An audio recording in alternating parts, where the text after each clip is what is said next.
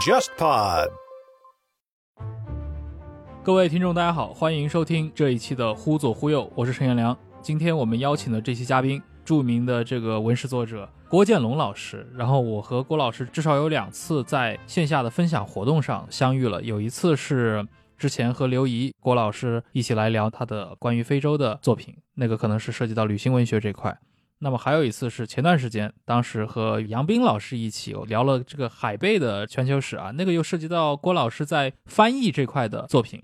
那今天我们来聊一个话题，可以涉及到郭老师的历史写作这一块，我觉得也是郭建龙老师最近几年非常出圈的一个原因啊。因为上次直播的时候，我见识了那个场面啊，那么多直播间里面的听众都是为了等郭老师的出现。那这次郭建龙老师带来了一本新的书，也是我们今天要谈论的一个话题啊。就是关于盛唐和这个安史之乱时期的政治战争与诗，盛世的崩塌，唐朝的转折点，这样的一个中古时代的转折点，也是我觉得特别值得来聊的，所以就连线了郭老师。今天咱们就在忽左忽右里面好好聊一期。哎，大家好，我是郭建龙。其实我和那个陈老师的缘分可能更早，我们两个是一直在沟通，有没有这样的一个机会？对。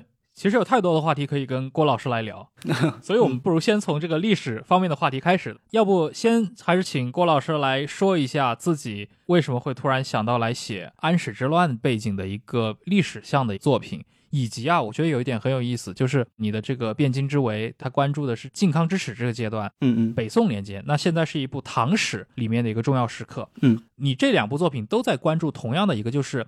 这样的一个社会巨变时期，从顶层到底层的一种大变之际，嗯，研究这一类历史阶段，你觉得能帮助你了解中国历史的哪一部分呢？呃，你一问这个问题啊，我倒想起来托尔斯泰的一句话，叫“幸福的家庭大都相似，不幸的家庭各个不同”。其实历史上基本上就两个时期，一个就是比较平淡的一个时期，是吧？就是我们大部分经历的这样一个时期；另一个时期呢，就是所谓的不幸的时期，就是动荡的时期。就说在。大家经历的大部分平淡的时期里边啊，这个历史我们可能并看不出来什么东西。统治者也是英明的，官员也是好的，所有政策都是好的，最后造成了这样的一个盛世。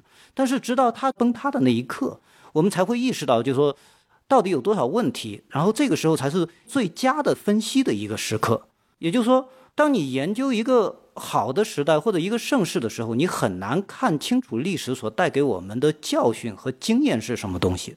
但是，当你分析这样的一个转折点的时候，你就会看清楚更多的一些问题在什么地方。嗯，比如说，我还可以举一下，就说是汉代的这样的例子吧。我们一般谈这个武帝的时候，是吧？当武帝的那样的一种政策把国库耗空的时候，人民的这种生活水平开始出现急剧的下降的时候，我们才能真正的去怀念文景的那个好的时候。其实，在那个时代。也是不满的，也会有各种各样的牢骚抱怨，但是他看不清楚他的优点，只有到后来的这个时代才会怀念前面的那个时代。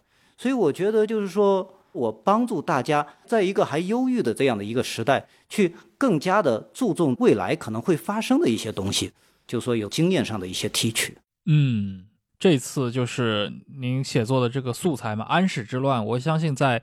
中国的古代历史里面是一个被人提及次数非常多的特定的时期，我印象非常深了。那个今天我们录制是九月十六号嘛，那前几天刚刚过了九一三，对吧？我印象中 七一年九一三事件之后，有人写过一首诗：“西乎不中秦皇帝，毕竟渔阳鼙鼓来。纵有家书七海内，奈何神像落尘埃。”呃，四连用了四个典故，第二个典故其实用的就是这个安禄山的典故。那么安史之乱，它给中国的过去的无论是知识分子，还是说过去那几代人留下的这个历史记忆，甚至对于整个的唐朝政治的格局，造成了一个不可逆的一个改变。嗯嗯，因为这本书我前几天是把它翻完了嘛。那么从一开始，你描写安史之乱，描写这场盛世的崩塌，是从两场战争开始写的。嗯啊，一场是。远在西域，对吧？万里以外的高仙芝攻打小勃律之战，其实它也算是一个古代世界的一个行军的壮举啊。对对对。那另一场呢，是一场发生在西南，对吧？唐朝和南诏之间的军事冲突。嗯。但是它的结果可能是一场溃败。那么这两场战争好像都跟当时的这个高原上的政权，关于它的读音有很多说法。过去说吐蕃，好像现在也有很多人说应该念吐蕃，啊，这个我我不太确定。嗯，对，你能讲一下吗？就是为什么会选取这两个事件作为你这本书的一个楔子？首先一点啊，从功利化的角度来考虑啊，一本书是否吸引读者啊，我个人觉得都有三分之一到一半的这样的一种吸引力啊。是来自最前面的部分，对，所以一般来说都会有一种比较戏剧化的一种表达在里边，包括其他的书里边，呃，穿越百年中东，我就会找两个要参加不同派别的军事武装的这样年轻人跟我的一种对话来作为开局，包括后来我比较得意，但是最后又没有成的这样的一本书，我曾经写过一本中亚的书，对于这个开头想了很久，后来呢，我在阿富汗的时候，就是在喀布尔市。就因为走得太偏了，突然之间就是遭遇了这样的一个劫匪，呃，留了几个伤口，然后同时呢，身上所有的东西都没有了，护照啊、钱啊，什么都没有了。哦，这么危险？对对对。然后等着这个过去了之后，我就突然之间就在那哈哈大笑。为什么？因为我就觉得，就是突然之间我的这个开头就有了，一本很吸引人的这样的一本书的开头已经出来了，就等于我的经历，包括我的所有丢失的东西，买了这么一个开头，我觉得还是非常值得的。回到这一本书的开头来呢，其实。也是来自于我的经历。我现在目前是住在大理，但同时呢，就说巴基斯坦那一带的，我没有去到那个山口，但是附近的区域我是去到了。所以我认为，就说是可以通过这样的一种方式呢，就说给读者带入一种代入感。哦，这两场战役呢，其实我觉得它的重要性在什么地方呢？前一场战役代表了是唐代的对外战争的扩张的这样的一种高峰。嗯，我也提到了，就是说高仙芝他绝对是。困难程度、伟大程度，在世界上都排得上号的这样一场战役，翻越了这么多的雪山山口，从冰雪上直降，各种各样的，简直就说是极限运动员才玩的项目。最后他带着一支庞大的军队全部都完成了。所以在这种情况之下，它是具有一定戏剧性的，而且是非常的能彰显唐代的一个伟大。嗯，紧接着等于是在大理这个地方发生的一场溃败，我就想通过这样的一种对比啊，表明就说唐代的这样的一种。军事武功已经对唐代的这样的一种经济和社会，还有包括它的政治，造成了一种非常大的一种压力。所以我就想，一方面展现他的伟大，然后紧接着就是承受不住这么重的伟大，到了一个崩塌的阶段了。对，其实我看到关于南诏这部分战争的一个情况的时候，我就在想，哎，是不是跟郭老师你最近定居大理是有关系的啊？有关系的，因为我也比较研究这个军事地理嘛，也写过这样的书。大理的这个地理环境啊，基本上是完全没有变化的，所以你在这儿很容易就看出来，就说唐代的这样的行军路线是什么样的。嗯，即便在到了现在啊，还有两个巨大的这样的一个坟墓，我我在那个书里边也提到了，一个千人冢，一个万人冢，其实它就是在战场的原地掩埋的，所以那个地方的战场的形式你可以看得非常的清晰。嗯，是的，就是从军事难度上来说，高仙芝攻伐小波律的这个武功。至少是军事史上的一个非常杰出的作品啊！它跟我们去看待古代世界的那些名将所做出来的这些壮举，几乎是在同一个序列里面的。嗯嗯。但是你在蝎子里面也提到了，很快在那个达罗斯会战当中，这个可能在今天的。呃，网民视角里面会更加著名，对吧？对对对，他在一场毫无意义的战争当中败给了来自于中东世界的崛起的阿拉伯帝国的这样的一个势力。他某种程度上是一个安史之乱带来的唐朝衰落的一个预演。唐朝从此退出了中亚的世界。高仙芝其实是一个非常伟大的将领，他能打很多的胜仗，包括那样的一种非常奇迹般的战役。但是只要有这样一场失败了之后所引起的这样的一系列的变化，所引起的背后的这样的压力，整个的帝国是承受不起的。就是我们可以看到几个群体都是这本书的主角，对吧？有那种盛唐时代的诗人的群体，还有官僚的这个部分的群体，还有一块可能涉及到一些关于唐代的这个军事财政制度的一些探讨。嗯，尤其在您写的这本新书的里面，我发现。似乎你非常强调唐代政府它治理当中的许多被后世过誉的地方。对，啊，因为传统上，比如说我们作为中国人从小长大，我们认为盛唐代表的是一个古代中央帝国或者古代中国的一个顶峰。嗯，但是其实如果看您这本书的话，你会发现，尤其在对比隋唐两代的很多的一些政府治理上，似乎我们看到唐朝政府并不是一个非常高效率的政府。啊，这个可能体现在。许多领域，对吧？甚至哪怕在初唐和盛唐这样的阶段，也是这样子的。就是能给听众们稍微解释一下吗？唐代的这个行政效率啊，确实是非常低下的。但是这里边啊，大家其实还有一个观点啊，其实就是说，中国古代的这样的一些中央集权的政府啊，它的效率啊是不能太高的。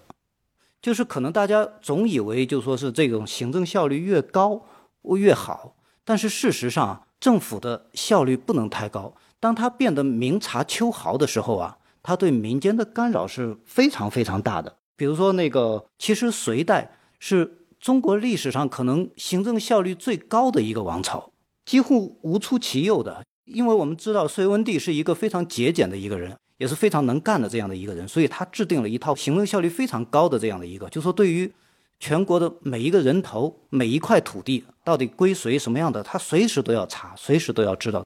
但是这样的一个效率造成了什么情况呢？隋文帝也好，还有他的儿子隋炀帝也好，就是皇帝啊，从民间拿钱太容易了。嗯，他想拿的时候，随时都可以拿得到。一旦这个统治者拿钱太容易了，他花钱就很容易。所以我们可以看到，就是说到了这个隋炀帝时期啊，就是说各种各样的大兴土木也好，包括他这个西巡也好，是吧？就是跑到这个张掖那边去，还是他的这个征高丽也好，等等等等的，就好像这个财政源源不断供过来了。直到什么时候不行呢？就是突然民间彻底没钱了，是已经被抽空到了死人的时候了。但是这个是突然戛然而止的状态，就是在前面的时候他都意识不到已经抽空了，就因为他的行政效率太高了。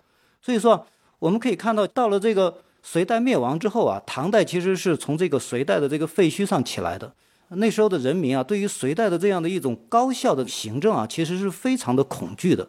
他心里面的这种恐惧感并没有消失，就好像经过了那样的一种十年动荡的这样的一个时候之后，他非常知道，就是说民间是需要一种放松的，一定要放松进行改革开放的，是吧？在这个时候，唐代这样的一种新生的秩序啊，它是没有办法建立起一套更高效的这样的一种秩序。我们可以看到，就是唐代的，不管是唐高祖时期啊，唐太宗时期啊，他的这个行政效率和隋代是没有办法比的。他的人口清查是一直查不清楚的，就是唐太宗最高峰时期人口才是隋代的四分之一，这是不可能的。其实绝对高于四分之一，但是他根本就查不出来这么多人，更多的人是没有进入户籍的。是通过这样一种方式呢，其实是保护了民间的。嗯，所以我一方面呢，唐代的这样的一种行政效率确实是低，但是另一方面啊。我也不认为这就是一个纯纯粹粹的一个坏事，当然从财政上来讲是坏事了。但是从另一个方面来讲呢，我们要看到中国古代的这样的一个悖论存在，就是这样：只有在你行政效率别这么高的时候，你给民间多留一点空隙，你不要什么东西都罚款，也不要什么东西，只有这个时候才有活。那么其实我们也可以看到，嗯，唐玄宗所谓的这个开天盛世，在他前期的时候其实也是查不清楚的，或者说也是行政效率不高的。我们后面可能还会谈到，就是说所谓的修养出来的盛世，是吧？就是休养生息出来，其实并不是皇帝就是想休养，而是他查不清楚。但是呢，唐玄宗又是一个很喜欢打仗的皇帝，或或者其他花费也很高，就在这个时候，他的努力的目标一直是我一定要查得更清楚，一定要把行政效率提高。所以，当他行政效率在李林甫、杨国忠这些人的帮助之下提得太高的时候，这个盛世也就已经结束了，所以唐朝效率低并不是一个完全的一个坏事。嗯，这个确实是一个悖论啊，尤其是我们今天习惯了看待各种意义上的现代政府，高效显然就是一个积极的意义。但是郭老师说的，其实就是在古代世界当中，尤其古代这种专制王朝当中，它往往存在这样的一个悖论。我觉得刚刚郭老师举的例子里面，我觉得隋炀帝就非常典型，他的大业年代其实也就十来年，你会发现炀帝做了这么多事情。不论是去到西方，包括去到草原的巡游，包括他开凿运河，然后为了征伐高丽，对吧？我记得他在史书上是说他征集了一百一十万大军，对对，这样的一个军队规模，在中古时代简直难以想象，对吧？这背后反映了他的这个动员能力确实很强。但是这样一个强大的名利，他也造成了隋末大乱的时候那种场面，对吧？确实是大家都活不下去了。对你比如说唐太宗的末年，其实他也想征集。大军去攻打这个高丽，但是他的效率就不如这个隋炀帝更高，嗯，也亏了没这么高，要不然唐太宗这个英明也就毁于一旦了，是吧？就是也不是，就是不是他不想打，只是他动员能力达不到那个水平。对对对对对对，是达不到的，明显可以看到有这一点。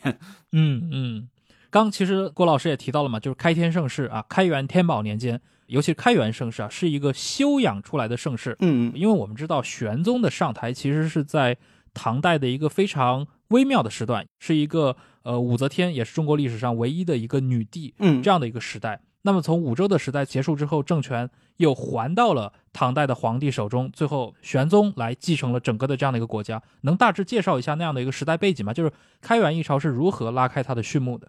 中国很多的大的王朝都有这样的一个特点，就是这样的一种波浪式的起伏，特别是前两个波浪是非常明显的。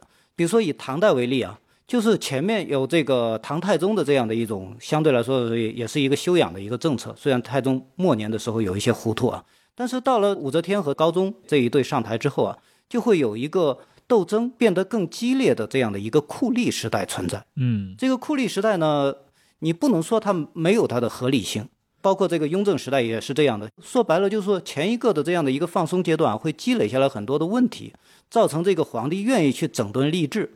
但武周还有一个特点，就是因为他要把。反对武则天的这些大臣，也就是说太宗系的这些大臣也要打掉，是吧？就所以在这个时候，自然而然的会产生一个酷吏时代，这是没有办法避免的。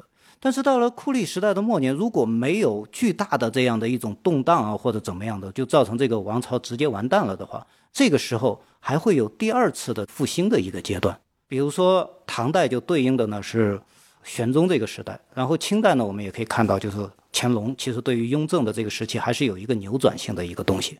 说白了就是一紧一松的这样的一种趋势。我们可以看到，就是说玄宗早期的很多的这些宰相，特别是这些贤相啊，其实都是武周时期培养的啊。武周对应于一个比较愿意用这些酷吏的这样的一个时代，那应该说他下面上来的都是这些小人呢。但是事实上会有很多的官员，他是看得清楚这样一种收紧和酷吏时代所带来的问题的，所以他只是在等待一个机会来展示而已。所以说，我们可以看到，就是说，不管是姚崇、宋璟啊，还是张悦啊，这些人，其实都是武则天提拔起来的。而且，武则天为了对抗这样的一种恩印制度所下来的这些贵族集团，他必须运用这种科举集团的这些，所以这些人很多的都是从科举上来的。我们也不用完全失望，就是这个原因。另外呢，就是说，玄宗本人是一个愿意展现自己的雄才大略的，或者就是愿意打仗的这样的一个皇帝。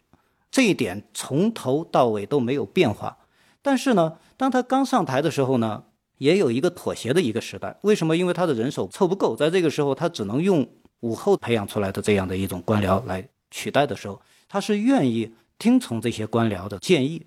在这个时候，就可以说阴差阳错的造成了放松的这样的一个妥协的一个时代。嗯，所以说我为什么老是说这个修养出来的盛世啊？就是说这些新上台的这些官僚，清楚的知道。前面的那个紧缩时代所带来的问题，所以他们要把权力放出去一部分，同时呢，要把官场上的这样的一种不良气氛给它理顺一点，大家不要过分的敌对或尔虞我诈的互相迫害这样的一种方式。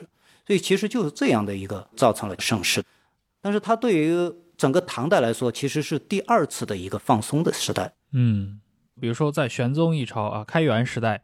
他的这种休养生息的环境，其实也有很大一部分是他的国际关系。嗯，整个的外交局势好像和武周的时代也发生了一定程度的变化。这方面能不能介绍一下呢？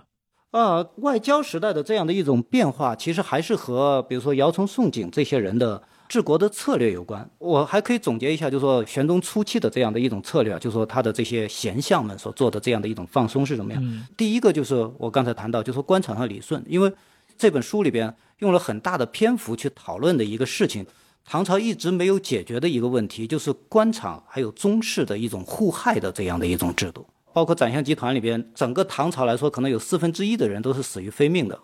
啊，对，不管是他在台的时候死掉的，还是他下台之后死掉的。然后除了宰相集团之外，其他的这些人也有很多的都是在斗争当中死去的。然后皇帝和王子之间的斗争也是非常激烈的，不管太宗也好，玄宗也好，都有贬斥或者杀死自己太子的这种经历，是吧？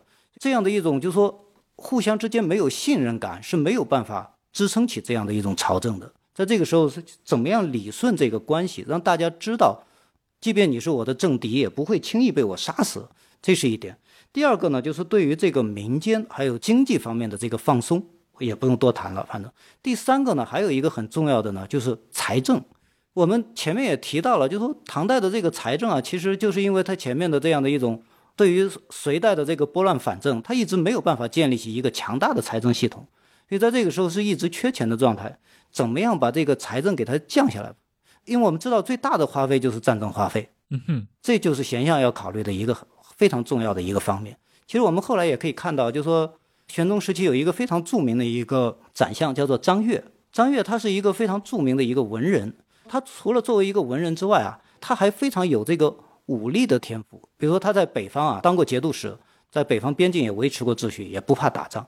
但是同时呢，另一个方面，其实他也知道，就是说无论如何尽量的降低战争的规模。再一个呢，尽量的选择和平。为什么？因为只有选择和平的时候，才能达到这样降低财政的这样的一个目的。嗯，所以说我们可以看到，就是说唐玄宗早期的时候，在边疆政策上也是以一个以和平为主的这样的一个政策。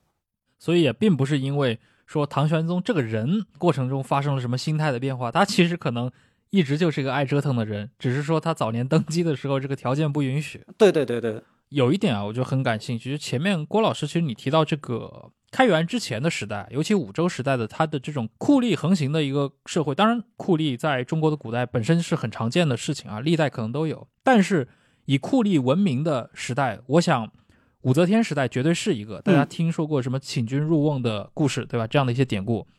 那另一个很著名的酷吏的时代，当然就是那个汉武的时代。那武帝。本人是提拔了大量的这些酷吏，而且我们如果去看汉代的这些酷吏的故事，你会发现，呃，其实非常的血腥。嗯，那不光是这些酷吏本身，无论是在地方还是在中央，对吧？大杀特杀，或者说治理某一个郡、某一个大的地区，甚至会诛杀地方豪强，真的是血流成河。对对对。但是反过来说，这些酷吏本身自己也很容易生死族灭，对吧？经常是。今年被提拔了，明年你就被车裂了，或者被烹了。对，这武后时代也是，那些那些酷吏得到善终的，好像不是特别多，就是 是的，是的，这个好像也是中国历史上的一个非常奇特的一个点啊，就是酷吏总是成群的出现。嗯，我不知道，经你比较一下，你觉得唐代的这个酷吏社会跟汉代的这个酷吏社会相比的话，有没有什么一些区别呢？嗯，我更愿意把汉武帝时期的那个酷吏呢和。唐玄宗后期的这样的一个政治相比，嗯，说白了就是汉武帝和唐玄宗都是要成为千古一帝的这样的一种抱负，嗯，折腾的时候他必须有这样的一种人的配合。这些酷吏同时呢肩负着另一个使命，就是帮助皇帝整理财政，获得更多的收入，嗯，因为只有收入多了，他才能支撑起他的雄心壮志来。所以汉武帝时期的酷吏，我们可以看到他。背后明显的财政动机是非常强烈的。对，但是武后时代的这些酷吏呢，我觉得可能和武后这个人本身也有一定关系。就说武后作为中国的唯一的女皇帝上台，其实她的受到的各种方面的阻力和压力都是非常大的。在这个情况之下，她为了清理前朝的这样的一种反对势力，必须运用一批这样的酷吏来做。所以在这个时候，我反而觉得，就说武后的这个酷吏。呃，相对于这个汉武帝时期的那个酷吏，可能它的危害性还是要小一点。这也是为什么，就说一方面武后动用了大量的酷吏，但是另一个方面呢，武后也保护了很多的这样的文人和这样的贤臣，并没有把他们都完全排挤掉，而是保护下来了。等着武后死后，他们才能发扬光大，在很大程度上。嗯，汉武帝的时代，酷吏参与的这些行动，对吧？这个平准军书。包括这个所谓盐铁论这样的一些大辩论，嗯，确实它对应了非常多的一些财政问题，尤其从中央到地方，嗯，对，嗯，刚其实郭老师也提到了嘛，就是玄宗朝，尤其是在这开元一朝的话，嗯，有非常多的一些呃重要的官僚，其实是武后时代培养起来的，像姚崇、宋璟，但是可能之后到了天宝年间，那好像。玄宗与臣子的这种关系，包括他们的整个的治理模式，似乎是发生了一些变化。嗯，能向我们听众大概讲一讲吗？比如说唐玄宗的执政这么漫长的四十多年的时光里面，嗯，他和大臣们共享权力的方式是一个什么样子的一种模式？我比较反对的，这这这也可以提出来，就是说，一般总是把唐玄宗的这样的一种统治啊，分成前后两期，是吧？嗯，就是开元时期是一个英明神武的皇帝，然后到了这个天宝时期就变得昏庸不堪。其实我是比较反对这样的一种二分法的，嗯，所以看书的时候，一般有这个二分法的书，我就直接先不看了，就是也有这个原因，就是因为你必须从背后。有有一个连续性的考虑，你比如说，我认为啊，就是从我的这本书上，我写作的这个过程当中啊，会看到，就是说，其实姚崇、宋璟被后人所推崇的这些贤相，可能在玄宗本人看来，并不是他想要的。他真正想要的或者他认为的好宰相，反而是李林甫这样的宰相。嗯比如说玄宗刚上台的时候，他的这种雄心壮志是没有办法完全展现出来，按照他的这种意志强行灌输下去的，因为这个帝国的惯性还在。嗯另外呢，就是说武后的这样的一种紧缩式的统治所造成的这样的危害，是大家都能看到的。所以这些官僚集团，你不管选谁上台，基本上他都会采取这样的一种放松的这样的一种。那么姚崇、宋璟只是其中的代表，还有张悦啊，还有这些人是吧？就是最后一位贤相是张九龄，他们其实都是赞成啊、放松的，消解一部分这一种中央权力的这样的一种努力，都是可以看得到的。但我们也不用把他们这些人的道德给他过于的拔高。为什么呢？因为其实我们可以看到，就是说唐代其实整体上它是一个君臣斗争特别激烈的这样的一个朝代，即便贤相之间啊，有时候也是你死我活的一种斗争。嗯你比如说是吧，姚崇和这个张悦之间，两位最著名的宰相之间是吧？就是一开始张悦比姚崇还早上台，但是姚崇一上台使了个手段就把这个张悦给踢跑了。其实姚崇也是一个斗争高手，没有必要把他给神圣化。嗯但是我们又可以看到，就是说，当他们作为一个集团的时候，他们的做法反而是比较接近的。我总结来说，就是说前期和后期的不同在什么地方呢？就是说玄宗是一直缺钱的，玄宗一直缺钱的时候呢，前期的这些宰相教给他的方法只有一个，就是你缺钱你就少花一点儿，我不会帮你从民间收更多的钱的。因为从民间收更多的钱的这个危害太大了，这是有违我们的职业操守的。所以这些宰相其实都是不符合玄宗皇帝的这样的要求的。所以我们看到他们的在位时间都很短。你比如说姚崇，他就在了三年多，不到三年半；宋璟也不到三年半就下台了。为什么这么短时间就还不到现在的这样的任期的一届就下台了？就是因为你不符合皇帝的这样的要求嘛。嗯但是后期的宰相，我们就可以看到，他会从另一个角度入手。这个角度是什么呢？皇帝需要钱，我不能让你少花一点，我就帮你多捞一点。实际上，这个皇帝是在不停的尝试，不停的换他的宰相，换来换去，换来换去，直到换到一些人他愿意采取另一个方式的时候，这就我书里边写到的聚敛集团就慢慢的开始形成了。聚敛集团里边有人已经爬到了宰相的位置的时候，其实就给大家打开了一个榜样的作用。在这个时候，就会有更多的人愿意去帮助玄宗皇帝从另一个角度考虑问题。到最后，固定在一个人身上是谁呢？就是李林甫。嗯如果仅仅从一个公务员的角度上来讲的话，他绝对是一个非常非常棒的公务员，甚至比这个所谓的那些贤相的效率都高得多的公务员。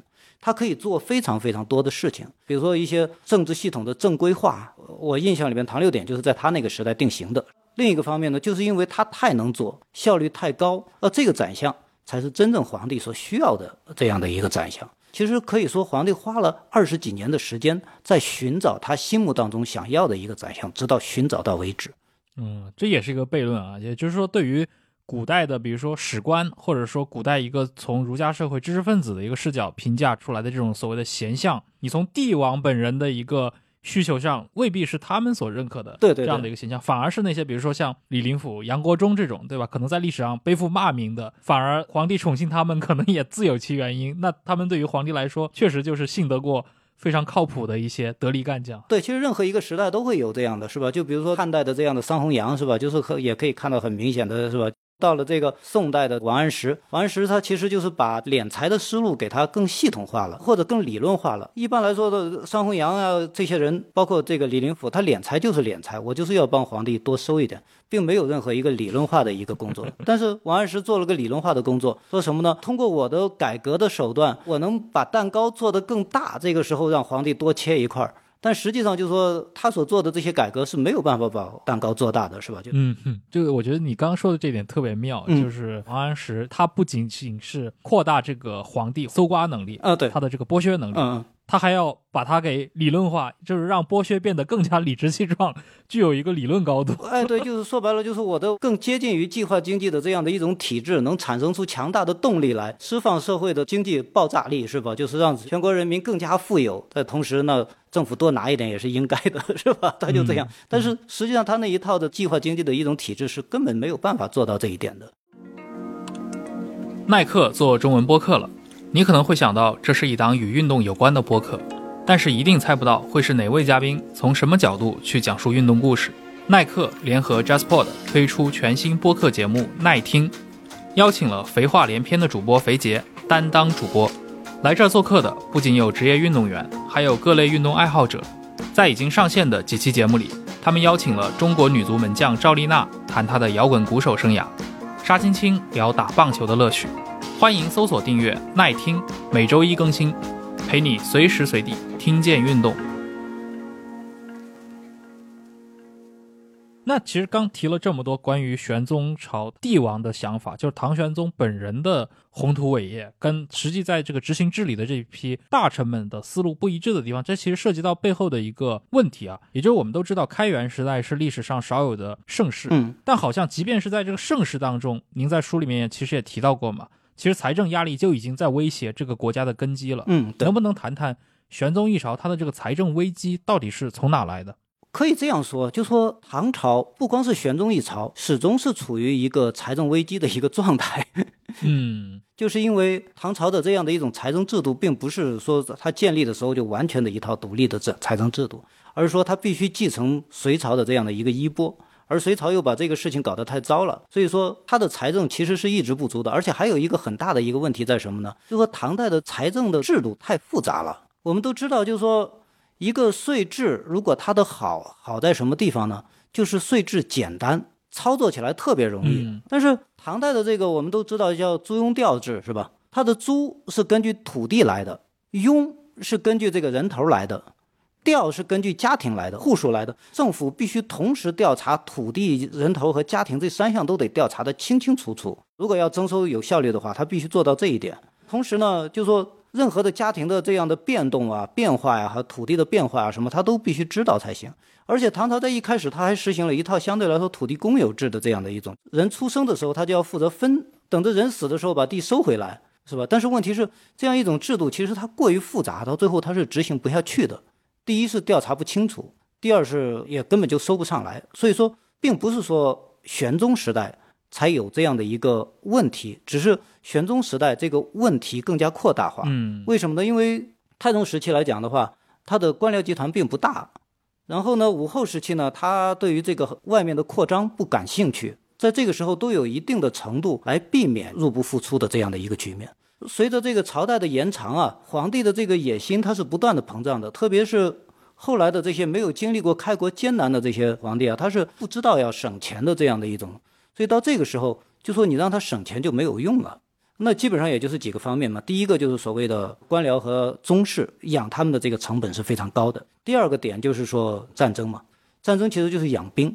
说到养兵呢，又可以谈到，就是说唐代的府兵制度，其实本身来讲的话，它的这个钝化，其实它的消耗还是很大的，因为它有一个非常庞大的军事集团的一个存在，所以主要就是这两方面的这个压力。嗯第三个，我们如果还可以谈呢，就是说是长安的这个位置，其实已经不在这个所谓的这个经济中心了。也就是说，南方啊要运这个粮食到北方来，其实也是具有非常大的困难，包括其他物资啊，也是有非常大的困难。所以这些方面都造成了财政危机的存在。所以我们才会看到，就是说玄宗皇帝其实是一直在想办法解决这个危机，一直想办法寻找他心目当中最好的宰相来帮他解决这个事儿。所以其实从唐朝建立开始，其实财政危机就始终存在，对吧？只是说到了玄宗朝，可能它变成了一个尾大不掉的问题，因为玄宗要干的大事儿实在太多了。哎，对对对对对对对对，就是说，呃，你把所有的这个储备都花完了都不够，你的雄心在这个情况之下，自然大家要多承受一点儿了。我们可以看到同时代杜甫在自己的诗歌里面写的，对吧？边庭流血成海水，五皇开边亦未已啊，这样的一个描述啊，就是他是直接把玄宗对应到五皇啊，这个嗯，对对对对，可能嗯类比到对历史上的这样的一些开疆拓土的帝王。其实我们可以看到，在同样的一个时代里面，对外战争从开元时代就已经很不少见了，但大家印象中似乎除了财政危机之后，从开元到天宝，唐代好像也面临一场军事上的危机，它这个军事系统的效率好像越来越低下。嗯尤其到了天宝年间，对吧？天宝年间的一系列战争，也就是发生在安史之乱前的这些唐代的对外战争，就已经出现了接二连三的溃败的这样的一个局面。这是怎么一回事儿？我们其实还是可以更早一点。其实，在前期的时候啊，唐代的这样的一种军事也并不是像我们想象的这么一个强大的这样的。比如说，开元初期的时候啊，就玄宗刚上台的时候，当时在中国的东北部啊，唐朝东北部就有一次巨大的危机。那一次呢，就说东北部的军事负责人叫孙权，原来叫薛讷，刚刚被替换掉之后，孙权就要打一仗。打仗的结果呢，就是他本人都被杀掉了，就形成了一次巨大的这样的一种军事溃败。但是呢，开元初期的时候，这一次军事溃败呢，最后呢被咸相集团给化解掉了。那个地区的主要是西人和契丹人嘛，但是呢，他们和这个突厥之间也有一些矛盾，所以通过这样的一种外交关系啊，形成一种互相制衡的关系，就没有扩大化。当时就明显可以看到，就是咸相集团是要把这个事情压下去，不要再打更多的仗。这种方案虽然看上去不这么伟光正呢。但实际上是非常有效的，实用，哎，非常实用的，对，就是我们稍微加一点尾巴，韬光养晦一点，其实在这个时候并不是一个坏事。特别你面对强大的敌人的时候，你可以和他硬刚，硬刚的结果两败俱伤，你也甚至可以把他灭掉。但是同时你的这边的损失也太大。但是到了这个开元中期的时候，又有一次这样的军事集团的膨胀，因为我们可以看到，就是玄宗其实是一直比较喜欢打仗的，有一些个别的这样的一种将领，他是愿意去做一些突破的。发生在哪儿呢？发生在吐蕃前线上。这个人呢叫王君处，这个人呢最后还是以死亡告终，就是也是被杀掉了。但这一次呢，最后还是被按住了。当时呢也有其他的这样的有名的将领啊，就说也打了几个胜仗，然后有胜有败呢，就最后双方言和。所以我们可以看到，就说其实一直到开元中期的时候，皇帝和他的这些大臣呢。还是掌握着一个息事宁人的这样的一种方式，就尽量的不要把战争扩大化，即便有这样的一种边疆冲突，也尽量把它作为一个边疆冲突存在，不要变成一个全面性的一个战争。嗯，一直到什么时候呢？其实到了天宝早期的时候，这个时候就已经没有办法压住了。又发生在什么地方呢？又发生在现在的北京这一带。我记得是天宝四年的时候吧，应该是北边出了一个非常重要的一个事件呢，是一个西人的首领和一个契丹人的首领，他们两个呢反叛杀死了两个唐朝的公主，就是他们的妻子。这唐朝公主其实不是亲的公主啊，是非常远的，就是被送过去和亲的这样的，杀死了两个唐朝公主，引起了一场这样的一种战争。但这一次战争拖得比较长，到最后就没有完全压住，形成了军事集团。就明显的北方的这个军事集团就越来越受重视，越来越受重视。所以说天宝早期的时候就已经压不住这样的一种雄心壮志了，已经放弃了前面的那样的一种韬光养晦的这样的一种策略。还有一个就是唐代本身的军队的这样的一种结构的问题，这其实又和什么呢？又和中国古代上两种制度、两种军事制度有着明显的这样的一种联系。这两种制度呢，一个就是唐代所采取的府兵制。再一个呢，就是宋代所采取的募兵制。其实这两种制度本身来讲，并没有哪一个绝对好，哪一个绝对差，其实都是有好有坏。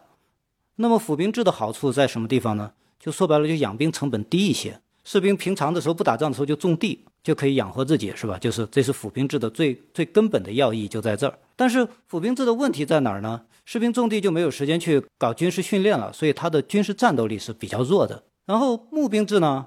就说，他的战斗力很强，天天就训练打仗，不用管种地，职业化军队。对，募兵制就是职业军。募兵制所产生的问题就在于，他的养兵成本非常高，你要管他吃喝拉撒，管他一家人的吃喝拉撒，这个是费用是比较高的。但是呢，府兵制它的优点，哦，所谓的养兵成本低的优点，是随着时间的蔓延啊，它会钝化，这个优点就消失掉了。因为府兵制种地它是没有效率的，在这个情况之下，他又不种地，还是要你中央供粮，然后呢，同时他也也不能打仗，所以。任何一个采取府兵制时间长了的这个朝代啊，他就会羡慕募兵制，就觉得募兵制真好，打仗有效率。但是任何一个采取募兵制的朝代啊，又会羡慕府兵制。为什么成本太高了，养不起？你比如说宋代的时候，范仲淹的改革的一项最重要的措施，把募兵制改成府兵制。他说唐朝的府兵制太好了，但是他因为他没生活在唐朝，他不知道府兵制的问题。所以到玄宗时期，就正好是处于这样的一种唐朝的府兵制已经钝化到无法打仗，或者打仗效率很低。但是呢，又做一些募兵制的尝试，但是就在这样的一种交替状况的这样的一种时代，它会有。所以我们可以看到，就是说又回到这个，就是说张悦这个人是吧？张悦这个人呢，他除了就是说是边境上就说尽量息事宁人之外啊，他其实做了一个改革，在中央上的改革，就是他建立了一支军队，叫做光骑兵。这个军队呢，就是说其实是一种募兵制的一种尝试。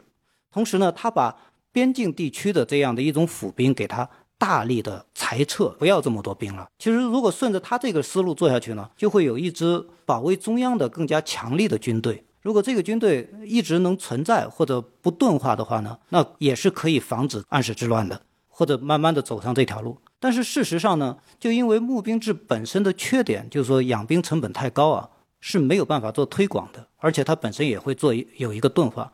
所以等着张悦之后，我们又可以看到唐代的军制又开始回头，就说最后还是向着没有效率的府兵制滑下去。我们才会看到，就是说边境上越来越多的士兵，而为了养活这个边境上越来越多的士兵呢，就必须裁撤中部的这些士兵，最最后就说形成了这样的一种军事上的失衡。是的，尤其我们看玄宗朝在安史之乱期间啊，尤其前后，对吧？这种军事上的失衡，我觉得是格外的明显。嗯，像这个河北三镇，对吧？包括像在这个西北的节度使。真的是手握重兵，可能天下一大半的兵力都是填充在东北和西北。对，但是中央就显得非常的空虚。这个其实听起来有点那个罗马帝国那个意思啊，因为这个我们知道，这个罗马帝国尤其二三世纪以后，它就面临四面八方的这个敌人，对吧？至少从三个方向过来的敌人，很多关于罗马史的著作，为什么当年像戴克里先时代，嗯，或者说后来的一些，比如说罗马，它要四地共治，它要分割罗马，那很大一部分程度也是为了面临不同方向的敌人，对吧？对对对，可能从莱茵河防线。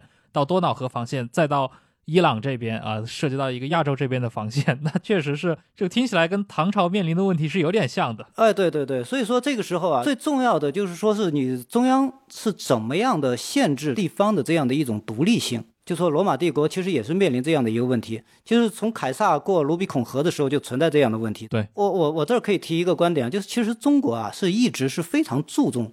就中国古代一直非常注重这个方面，它形成了一种非常特殊的，我可以称为三权分立的这样的一种体系。这个三权分立跟现在的这样西方的这样的还是有区别的。它的三权分立主要体现在什么地方呢？就是地方政府啊，中央派出的这种地方政府啊，它是分成了行政、军事和监察三个条线，但是这三个条线是互相不隶属的。就行政它包括这个财政，中国的财政是一直放在行政里边的啊。所以说，他这三方面的官员啊，他是互不隶属的。你行政官员负责收税，收上来的税你是交给中央，然后中央呢再下拨给你这个军事官员，也是在地方的。所以军事官员是管不了行政官员，行政官员也管不了军事官员。然后他们之上呢还有一个监察官员，监察官员呢他只负责监察这个军事和行政条线的这些官吏，但是呢他没有其他的权利。所以这三个方面的一个制衡啊，就能避免就是说一个地方出现一个。过于强大的这样的一个诸侯，你像罗马帝国，其实很大问题就是是吧？就包括凯撒时代也是，凯撒的这样一种权力是没有办法制衡的，在这个情况之下，就只能通过一场战争来解决。那回到玄宗时代，我相信所有学过中学历史的人，嗯，都会知道这个节度使的制度。我记得你在书中其实提到一个很有意思的观点啊，说节度使这个制度其实从一开始初衷上，它就是。你刚提到的这个以杨国忠、李林甫为代表这个聚敛集团给唐玄宗的一个财政解决方案，能详细解释一下吗？呃，其实不能说是聚敛集团给这个玄宗的这个解决方案。为什么？是因为其实，在聚敛集团上台之前，节度使就已经存在了。嗯，但是确实可以说，就是节度使就是一个财政上的解决方案。为什么可以说节度使是财政上解决方案呢？又回到我们刚才的这个这个三权分立的这样的一个问题。三权分立，刚才我们讲到了，是可以防止这样，是可以维持这个帝国的稳定的。但是这样的一种行政和这个军事和监察的这种三权分立啊，它造成的一个就是运营成本高。节度使就是为了节省这个成本，就相当于节度使是什么呢？在这一个地方，你这个节度使同时负责行政权，当然也包括财政权、军事权、监察权，都归到你一个人身上。这这有一个什么好处呢？这个好处就是说。我中央不再给你拨钱了，你的兵是需要我中央拨钱去养的。我一年要给你多少粮草，给你多少钱才能养得起？在这个时候，我把这个行政权落在你的头上之后，你就负责吧。这一块儿你愿意怎么收税就怎么收税，高也是他，低也是他，全归你。你收了之后，你就把这个钱去养你的兵。然后有一部分官员呢，节度使也负责任命。我们都知道，就是说高适啊、陈升这些人到后来都受益于这个制度，是吧？他们在这个中央当不了官或者是吧，他就节度使的这个幕府里边去当官他就就是这个制度的受益者。就是我们就可以看到，其实这个节度使的权力就非常大了，就原来的三权分立变成了三权合一，同时授予一个人，其实最大的目的是什么呢？就是解决军事财政问题。对皇帝来说，这是一个他当时认为的非常好的这样的一个解决方案。但是在后来，我们会意识到这个问题，这其实就又回到罗马帝国了嘛，是吧？罗马帝国，罗马帝国不稳定，就是因为权力过大嘛，地方诸侯的。你好不容易给他三分了之后，他没有这个权利了。但现在你为了解决这样的一个军事财政，突然又给他这样设立的这样一个官职的时候，那么就必须承受的代价就是他的权力过大。哎，既然终于提到了这个安史之乱啊，我很好奇一个问题啊，我不知道你怎么看？你会认为安禄山这个人是一个特例吗？他具备某种偶然性，他被唐玄宗如此的宠幸，拥有了那么多的身兼几个节度使的职位，又同时能够拥兵自重，他又戏剧性的在唐玄宗还没死的时候就反叛了唐代。结果他造成了这么大的一个动荡，但其实他自己的这个能量也无法去 handle 住这个局面，所以迅速陷入一个瓦解的境地。安史之乱时代，我们可以看到玄宗对于这些地方节度使也好，包括对于这些地方武装力量集团的掌控也好，有时候又会感觉他其实掌控的还是很强有力的。你比如说，同样的，呃，和安禄山可能性质差不多的这些名将们，这些出身于西北的这些军事集团的，像。呃，高仙芝、封长清，甚至像哥舒翰，在唐玄宗手下就跟公务员没什么区别。嗯，就是你事情办砸了，说把你干掉就把你干掉了，好像也没什么废话。所以有时候我会觉得，在安史之乱中，唐玄宗对这些地方将领呈现出两种复杂性：一方面，好像站在安禄山这边的视角，他已经完全管不住这群人了；嗯，那站在高仙芝呀、哥舒翰这批人的视角，好像他又是一个非常铁腕的这样的一个君主，控制力很强。安禄山他是不是一个特例吗？我不认为他是一个特例，嗯，但是呢，他确实就是说处于一个比较早期的时候就发现了这样的一种空当的这样的一种人。其实皇帝对于这个节度使的掌控力啊，还有一个很重要的指标在什么地方呢？就是在节度使在哪儿。嗯，高仙芝、哥舒翰这些人啊，如果在他的辖区，那皇帝要制住他们还是需要一些手段的，并不是这么容易的一个事情。如果高仙芝远在西域，说不定他是另一个安禄山了。嗯，对，这一点就可以看出来，就是安禄山其实在最后叛乱之前有一次，他是回到了这个长安的。回到了长安的时候，这个杨国忠啊这些人其实都是力主赶快把他杀掉，杀掉了就没有后边的这些事儿了，是吧？但是安禄山呢，就是想尽办法去讨好这个唐玄宗。其实讨好的时候，为什么呢？就是我无论如何一定要活着离开长安。一旦活着离开长安，回到了我的地盘上，那我就是一条龙。如果我没回去，我就当一条虫，只能是。另一个方面呢，就是说，即便没有安禄山，也会有其他人享受这么大的权利。其实这样的一种制度失衡啊，其实我们可以从另一个人身上可以看到。这个人呢叫王忠嗣。就说，如果横向比较，安禄山权力最大的那个时候，其实还不如王忠嗣的大。就是王忠嗣，他是最多的时候是四镇节度使。四镇节度使相当于什么呢？就是说，除了新疆和这个北京地区之外，整个的北方都已经归了他了。就是说，朔方啊，就是说山西啊这些，河东啊这些，全都归了他了。就是，就这个人的权力已经是非常巨大的了。安禄山最多的时候只是三镇节度使嘛，其实还是比他权力要小一些的。但是王忠嗣这个人呢，他他有一个特点，就是非常的。忠诚，而且呢，又其实并不愿意打仗，就是愿意通过和平的手段去解决北方问题啊。所以说，这个人其实是大家树立的一个很光辉的这样的一个形象，和安禄山相对的这样的。但其实呢，他的权力也是非常大的。但最后这个人呢，也是就是因为他权力过大，最后的时候呢，就是被人打了小报告，被李林甫想想办法给整下来了。虽然最后不是直接死在了刀下，但是也是就是很快就死掉了。所以这个人其实是可以作为一个安禄山的这样的一种预言存在的。安禄山也保持王忠嗣的这样的一种忠心的话，那么在未来还会有同样权力巨大的节度使存在，就是这已经形成了这样的一种失衡。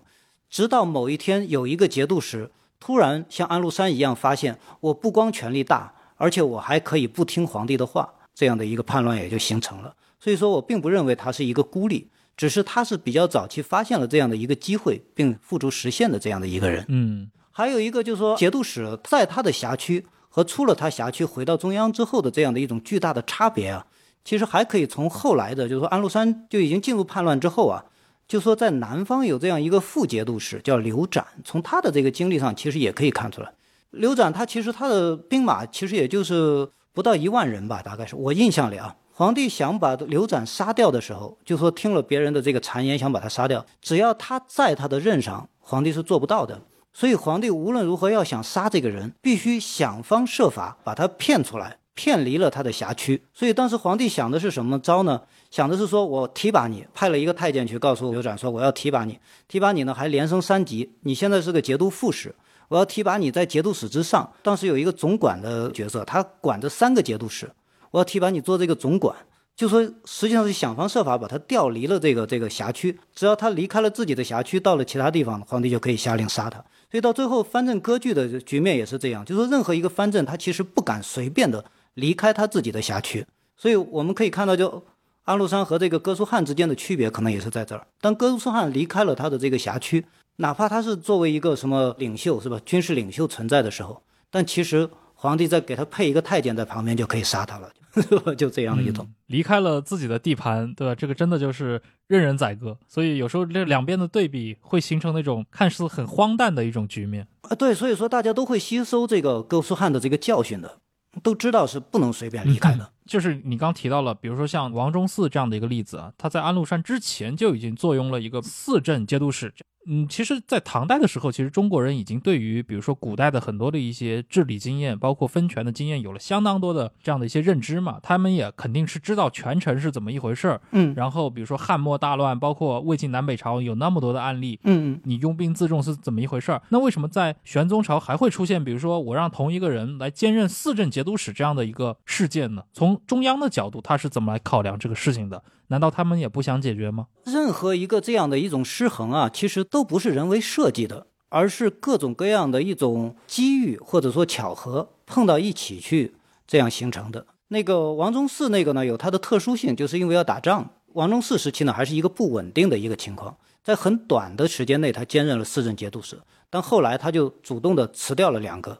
再后来呢，他就是倒台了。但是安禄山这个形成之所以形成这样的一个稳定的，就说一个三镇的这样的一个节度使，还兼任了这个河北的这个观察使，也就相当于把监察权拿到了，就行政权和这个军事权没拿到，但监察权也拿到了。河北地区的比三镇节度使还要稍微大一点点，等于是又和这个中央的这样的一种斗争又有一定的关系。原来的时候，虽然皇帝设立了节度使的这样的一个职位啊，但是节度使的这个人选其实是皇帝是非常小心的。他的节度使一般来说只有两种人，第一种人呢，就是边将上你特别有功的这种，你是可以升任的，但是这这数量并不多。还有一种呢，就是中央的高官一旦卸任了之后，比如说宰相，就有很多的宰相卸任了之后啊，他是去充当这个节度使的。还有一些亲王充当的例子啊，但是比较少，就主要是高官群体。在这个情况之下，其实皇帝虽然。设立了这样一种高度集权的节度使，但是他在人选上，他希望通过人选的控制来保证这个节度使还是受中央控制的。张悦啊，这些人他都当过节度使，这些人肯定是有忠心的嘛，就是不会有问题的。所以如果停留在这个阶段还不要紧，但是到了什么时候呢？到了李林甫和这个贤相集团做斗争的时候，这就有一个新的问题了。这个新的问题就是说，如果还像以前一样让皇帝继续派这个卸任的这些贤相去担任这个节度使的话，那实际上这些贤相集团都是和李林甫对着干的。在这个情况之下，李林甫是不会愿意这样做的。所以李林甫为了和这个贤相集团对着干，所以他就必须提拔这些边将。所以在这个时候，边将在这个这个节度使任上的这样的一个比例啊，就突然之间就暴涨。然后这些边将呢，对李林甫之间又有一个信任关系在里边，所以李林甫他本人认为他是可以控制这些边将的，嗯，只要他在，这些边将就不会造反，就不会形成这样的一种反叛的压力。但是李林甫死掉之后就没有办法了。其实如果杨国忠能成功的把这些边将集团给他替换掉，换上自己的人的话，也许还可以存在一些年。但是问题是杨国忠上台不久，还没有办法把安禄山这些人拿掉，换上自己的人。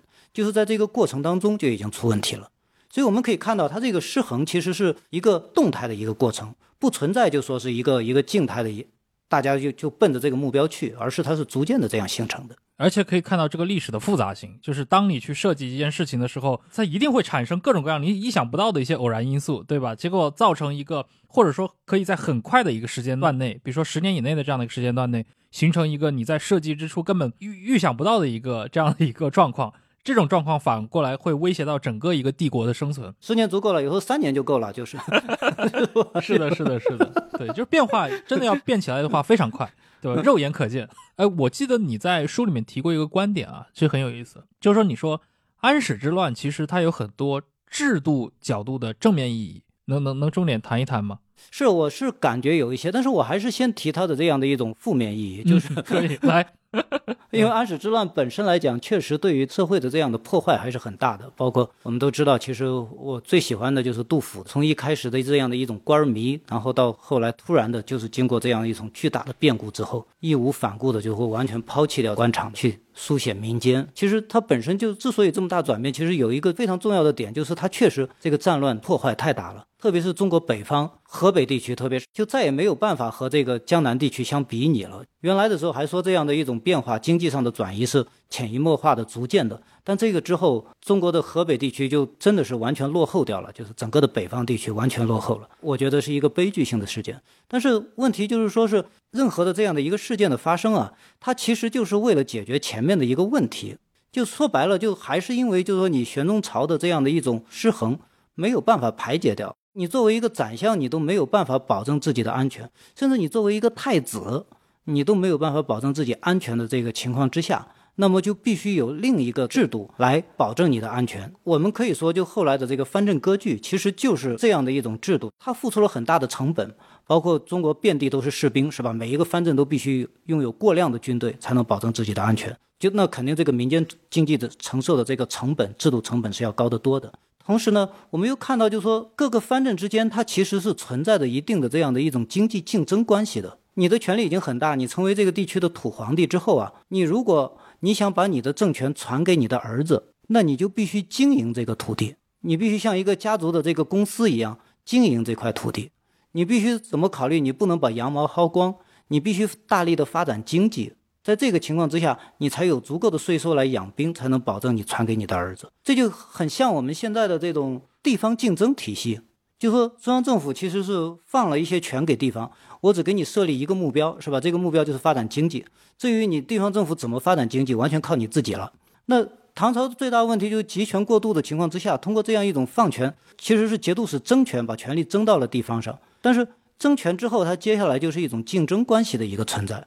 所以我们可以看到，其实到了后期的时候，唐朝的南方，特别是沿海地区的这样的一种急剧的发展，也是从这个时候开始的。反而是在早期玄宗朝或者开天盛世之前，我们没有看到这么明显的这样的一个迹象，反而是之后越来越发展了。可以举一个例子来说，就是说唐朝早期的时候，有一个僧人叫义净，他是坐船去往印度的，但是他坐的船，波斯船和印度船就是这样的。他没有中国的船可以坐，因为中国的造船业不行。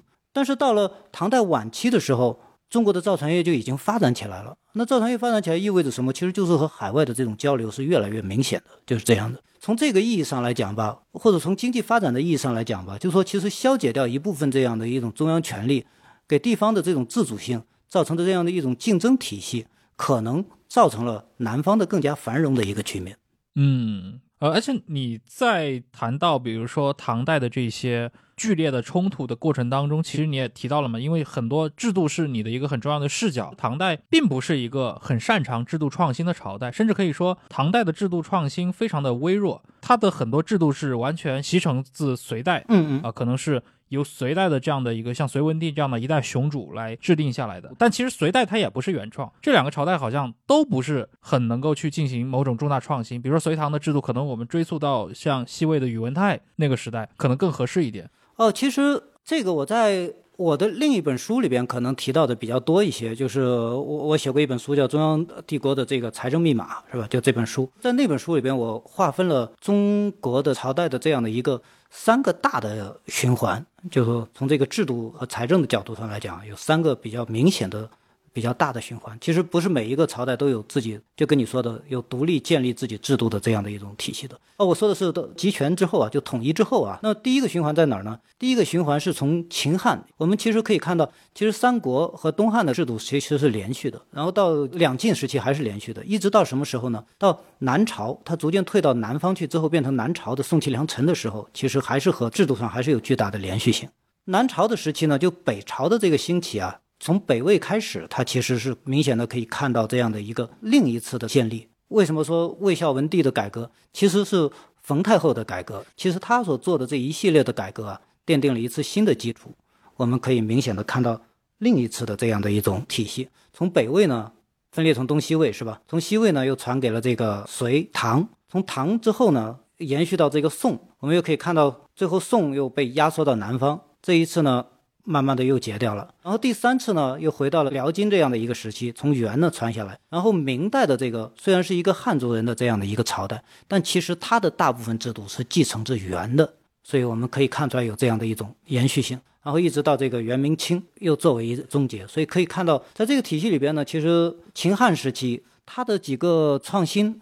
一个呢，就是说它的呃中央集权，这肯定是一个，是吧？就是从原来的这种诸侯体制变成这样的一种集权体制。虽然汉代也花了不少力气把这个诸侯王的权利给它剥夺掉。还有一个呢，就是国有垄断体系，这个就是汉武帝时期的这个盐铁专卖啊，经济方面的制度。第三个呢，就是说在文化上的这个儒教体系。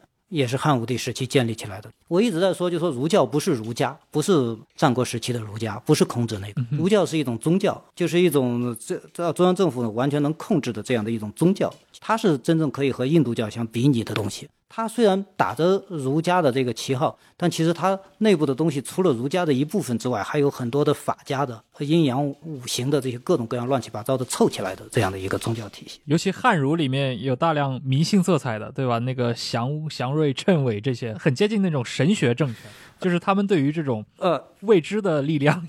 对，跟后面的宋儒包括明清是很明显不同的。对对对，那就是谶纬嘛，就是从阴阳家继承下来很多东西，就在这儿。对对。然后到了北魏时期呢，我们也可以看到，就是说北魏时期是一个很有趣儿的一个游牧民族的这样的一个朝代，但是它其实这个朝代有一个很大的特点，就是它很愿意接受先进的文化。一方面，他接受这个佛教的，但是他对于汉文化，他其实也接受了非常多的，而且他在北魏的史书里边就会有很多的关于谶纬的，就是你刚才说的那些宗教迷信的东西，汉代的那些东西存在。而且我看那个拓跋焘写给刘义隆的那个信里面，还提到过他的宫廷里有有印度来的婆罗门法师啊，对，就你会发现北魏皇帝的这个宫廷，感觉是一个非常多元的这样的一个文化组组织，哎，有点像有点像元代的那种宫廷的感觉，是吧？就是有一些。对对，对为什么他会有这些呢？就是因为北魏虽然就说他要学习汉文化，但是他绝对不会学习南朝的汉文化。南朝在北魏的这嘴里边就是倒夷，嗯，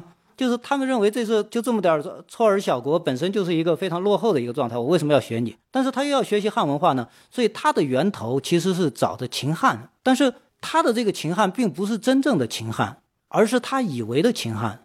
他以为的秦汉是什么呢？就是从儒经里边来的。所以说，北魏有一个非常重要的一点呢，就是他建立了一套土地公有制的这样的一套系统。土地公有制，他追的是什么呢？他追的是周礼啊，或者这些东西，就说呃孟子啊这些书里边写的。就说儒家经典里边会提到一些所谓理想化的模型，什么井田制啊这些东西的，它其实是模仿的这个东西。模仿这个东西的时候，它就会建立了这样的一套土地公有制体系。所谓土地公有制体系是什么呢？就是说白了，就是你出生的时候我给你分土地，你死的时候我给你收走，你成年的时候我开始收税，你老年的时候我就停止收税，就这四点，就是一个分发制的。隋唐啊，就是一直继承了这个北魏这一套非常麻烦又非常的无法执行的这样的一套土地公有制体系，所以说就一直是带着脚镣，一直到宋代或者到晚唐时代是吧，就才彻底抛弃掉。宋代就已经是私有制了。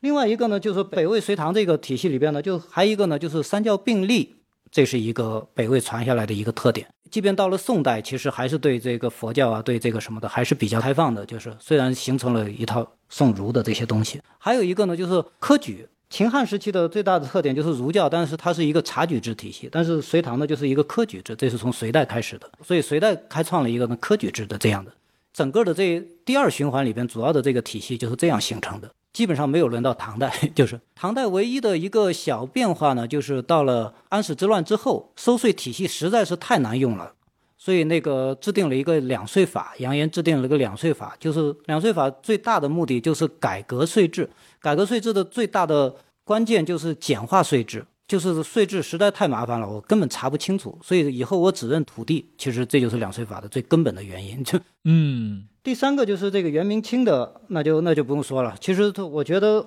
最想提的呢，就是一个是这个儒教的这样的一种重新的一个确立，是吧？第二个就说是极端的这样的一种集权化的这样的一种。